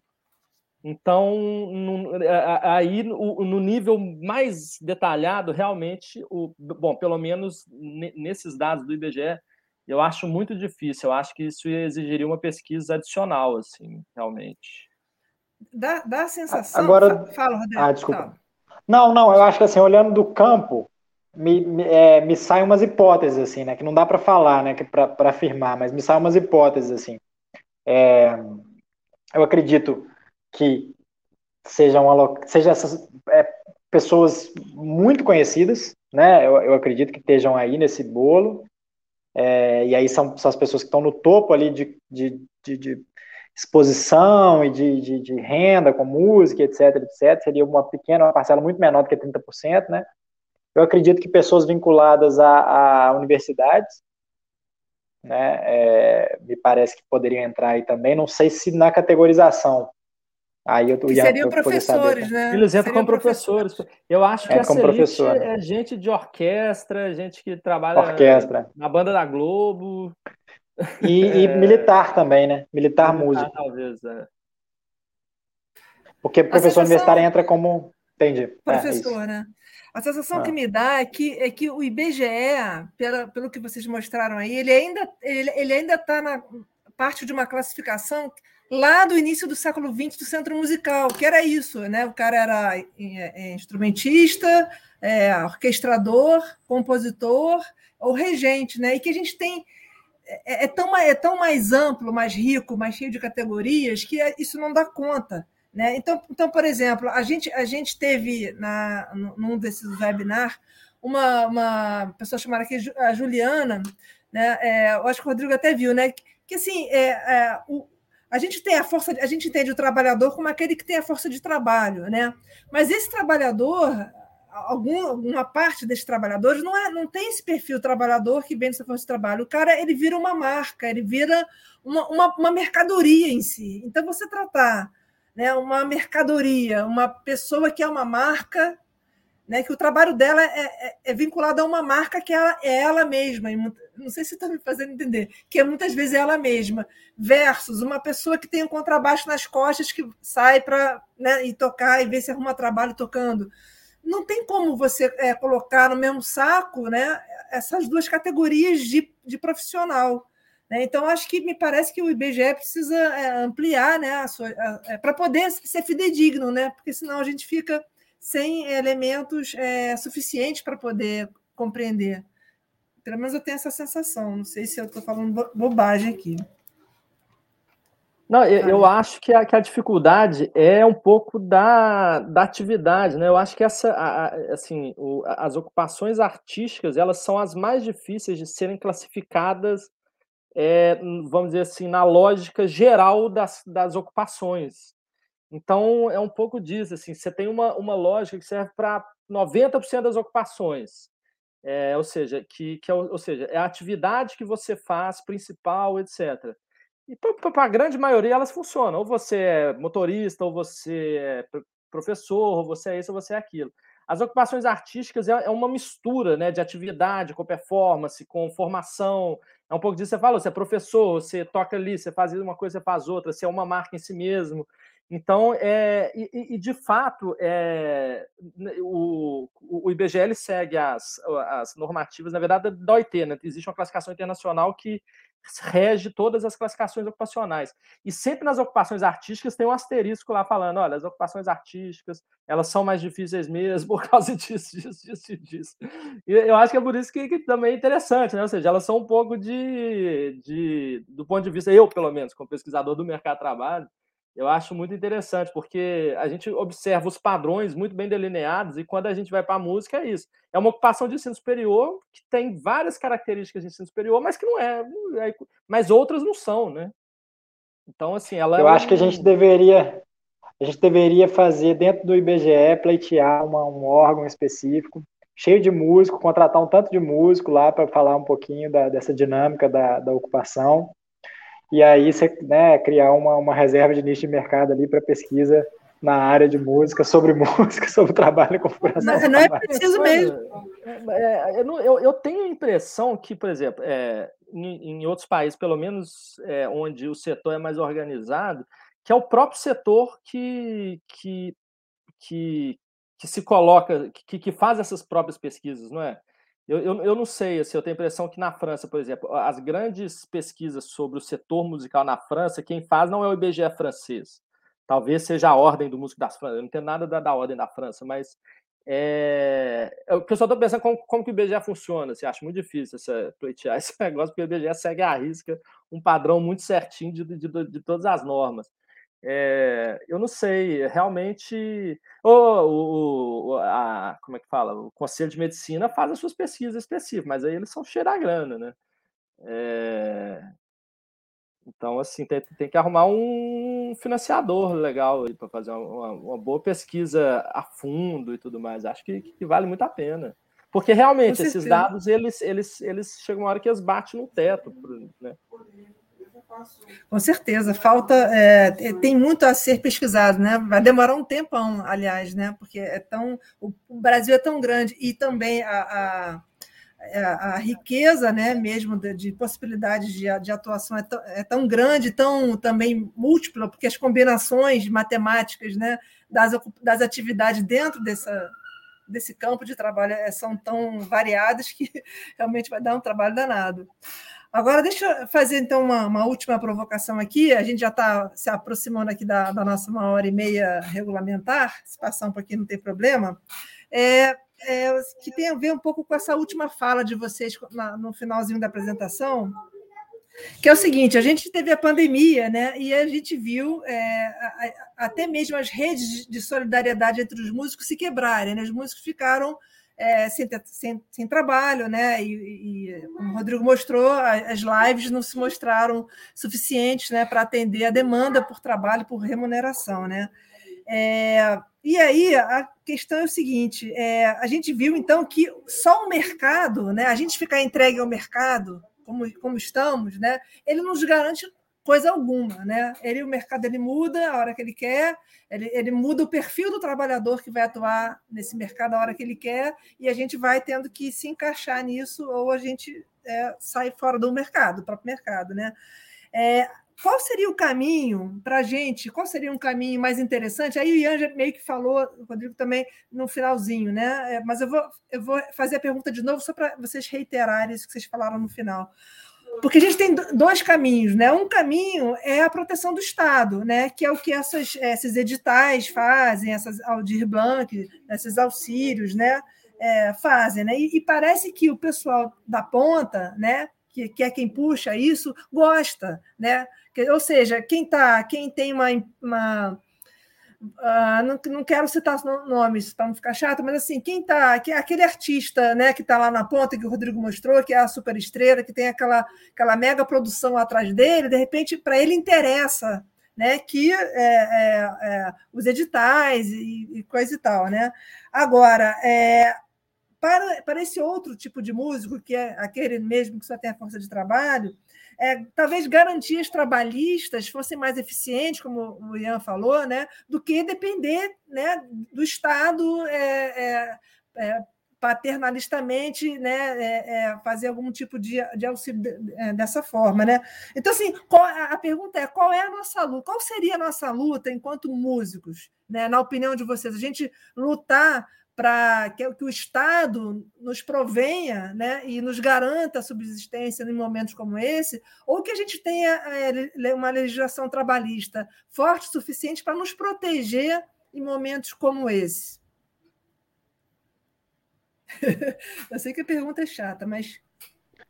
Eu tenho. É, bem, eu, eu, é, é, difícil, né? Mas eu, eu, se for falar um pouquinho, eu nem sei se, se o Ian vai concordar comigo, mas eu tenho uma, algumas impressões assim, sobre isso.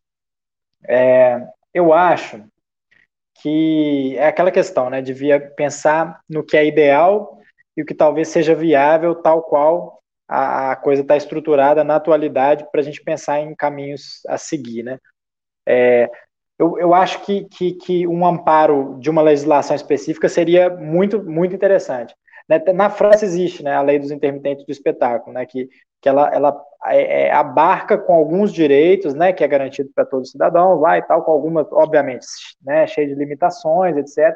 Mas, por exemplo, se você faz é, algumas apresentações, não sei exatamente quantas, né, por ano, você comprova aquilo de uma maneira, você tem acesso à aposentadoria, né?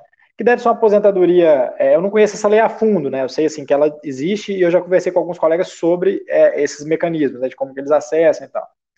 Eu acho que é, é ter uma lei que, que coloque esses trabalhadores, né, nós trabalhadores da área de, de, de, de artes no geral, né, sob esse guarda-chuva da CLT, eu acho que seria muito interessante. Né? É, e eu acho que uma legislação específica para cobrir esse trabalho na área seria um caminho muito interessante. Né? Eu acho que essa legislação ela teria que dar conta dessas particularidades para convencer as próprias pessoas da área, eu imagino. Né? Então, assim, eu acho que para tornar viável, ela não poderia ser uma lei né, que ou, ou você é trabalhador, agora para ser músico você vai ter que trabalhar formalizado, ou então você está fora. Eu acho que isso aí seria difícil de obter apoio dentro do próprio campo, né? Então, assim, é, pensando nessa viabilidade de manter que, é, formas de organização que as pessoas considerem interessantes dentro desse campo, né, que é o campo musical mais especificamente, é com o amparo de conciliar né, essas, essas formas com o amparo das legislações é, é, é trabalhistas. Mas eu acho que realmente, é, é, ou pelo menos né, com o amparo da CLT, eu acho que da forma como está, é o pior dos mundos, assim, né? Eu acho que é o pior dos mundos porque é, é, é uma, uma desproteção total, né? Ou pelo menos assim muito significativa para boa parcela, né? Pelo menos aquela parcela que está ali, o grosso dos trabalhadores da área, né?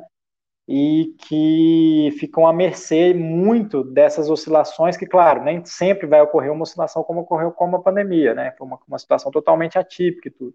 Mas a gente está sempre assim, né? Sempre, sempre a coisa está sempre muito solta e enfim, isso acaba prejudicando principalmente o pessoal que está no, nos níveis mais baixos ali da pirâmide, né? Então, eu acho que uma legislação específica seria bem interessante e eu acho que para ela vingar, ela teria que dialogar com algumas dessas especificidades, né, do trabalho na área. Assim eu percebo, pelo menos no, no presente, assim, não sei o que, que, o, que, que o Ian acha também.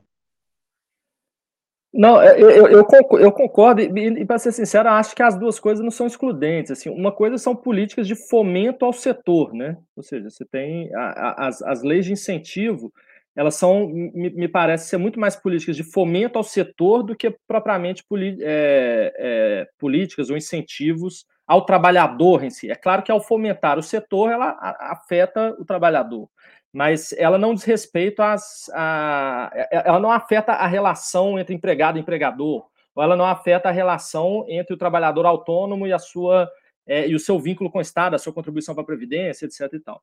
É, e aí eu concordo com o Rodrigo, sim. Você sabe por quê? Porque se a gente for pensar, várias ocupações, na verdade, elas têm legislação específica, no Brasil, inclusive.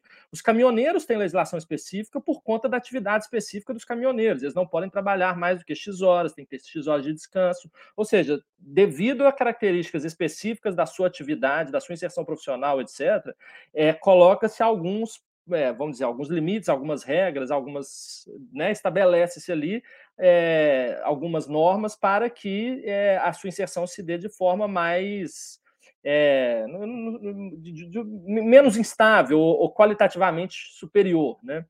O caso das, das trabalhadoras domésticas, a mesma, mesma coisa, ou seja, todos estão sob o guarda-chuva da CLT, mas considerando as especificidades do, do, da ocupação, e aí, no caso dos músicos, é, que a gente sabe que é a intermitência, que é a dificuldade de se manter um vínculo estável de longo prazo, é, que é to, toda essa questão do, do da, da, flexibilização do trabalho e tudo mais, eu acho perfeitamente possível você pensar em, em, em, legislações específicas que se combinem com a CLT, ou seja, a legislação específica ela não é nem excludente à própria CLT e nem excludente a, a políticas para o setor, porque você tem política para o setor industrial e, ao mesmo tempo, você tem políticas para os trabalhadores da, vamos dizer, da.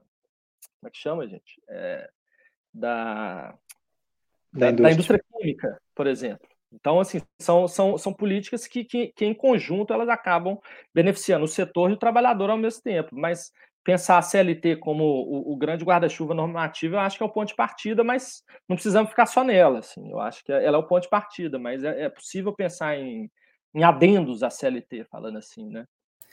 E tem que ter fiscalização, né? Porque na, na lei do músico você diz lá também, né? É, quanto o tempo de descanso, quantas horas para trabalhar e tudo mais, e isso é solenemente ignorado, né? Então, sem fiscalização também. Tá, e está piorando bastante nos últimos cinco ou seis anos o, a fiscalização do trabalho simplesmente é, né?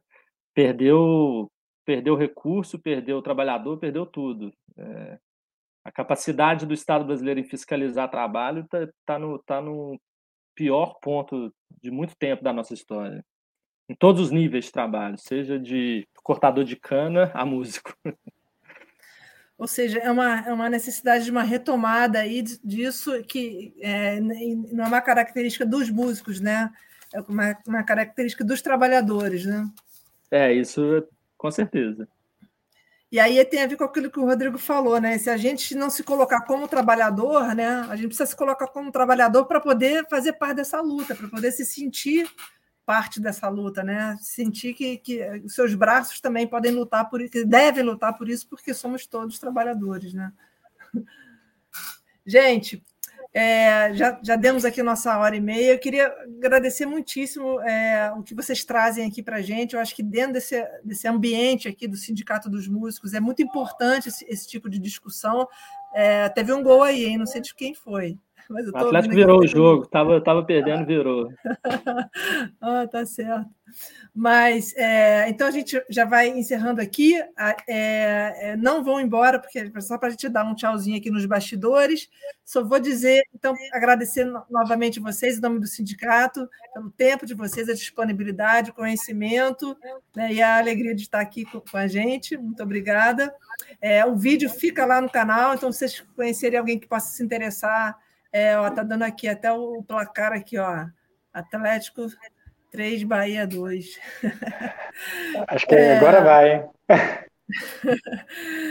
É, é, então o vídeo fica lá no, no, canal, pode, né, podendo indicar. É bom que a nossa audiência vai aumentando no, é, no decorrer do, dos meses, né? E dizer também que a gente vai ter mais dois é, duas, duas lives como essa, mais duas semanas. Vai ser sobre a mulher na música e a outra será sobre é, é, educação musical com o pessoal do Fórum Latino-Americano de Educação Musical. Então, são dois temas super importantes. É, então, eu vou deixar vocês aqui agora com a nossa vinhetinha e boa noite para todo mundo. Valeu, boa noite, gente. Obrigado, obrigado Luciano. Obrigado, Sindicato obrigado. dos Músicos do Rio. Obrigado ao sindicato, obrigado pelo convite. Prazer. Você ouviu o podcast do segundo ciclo webinar do Sindimuse. Coordenação e apresentação, Luciana Requião. Arte, Carol Nouri. Divulgação, Rodrigo Passos e Orlando Lemos. Administração, Andréa Mendes. Coordenação do podcast, Clarice Magalhães. Uma realização do Sindicato dos Músicos do Estado do Rio de Janeiro, com apoio da Federação Internacional dos Músicos e da Union to Union.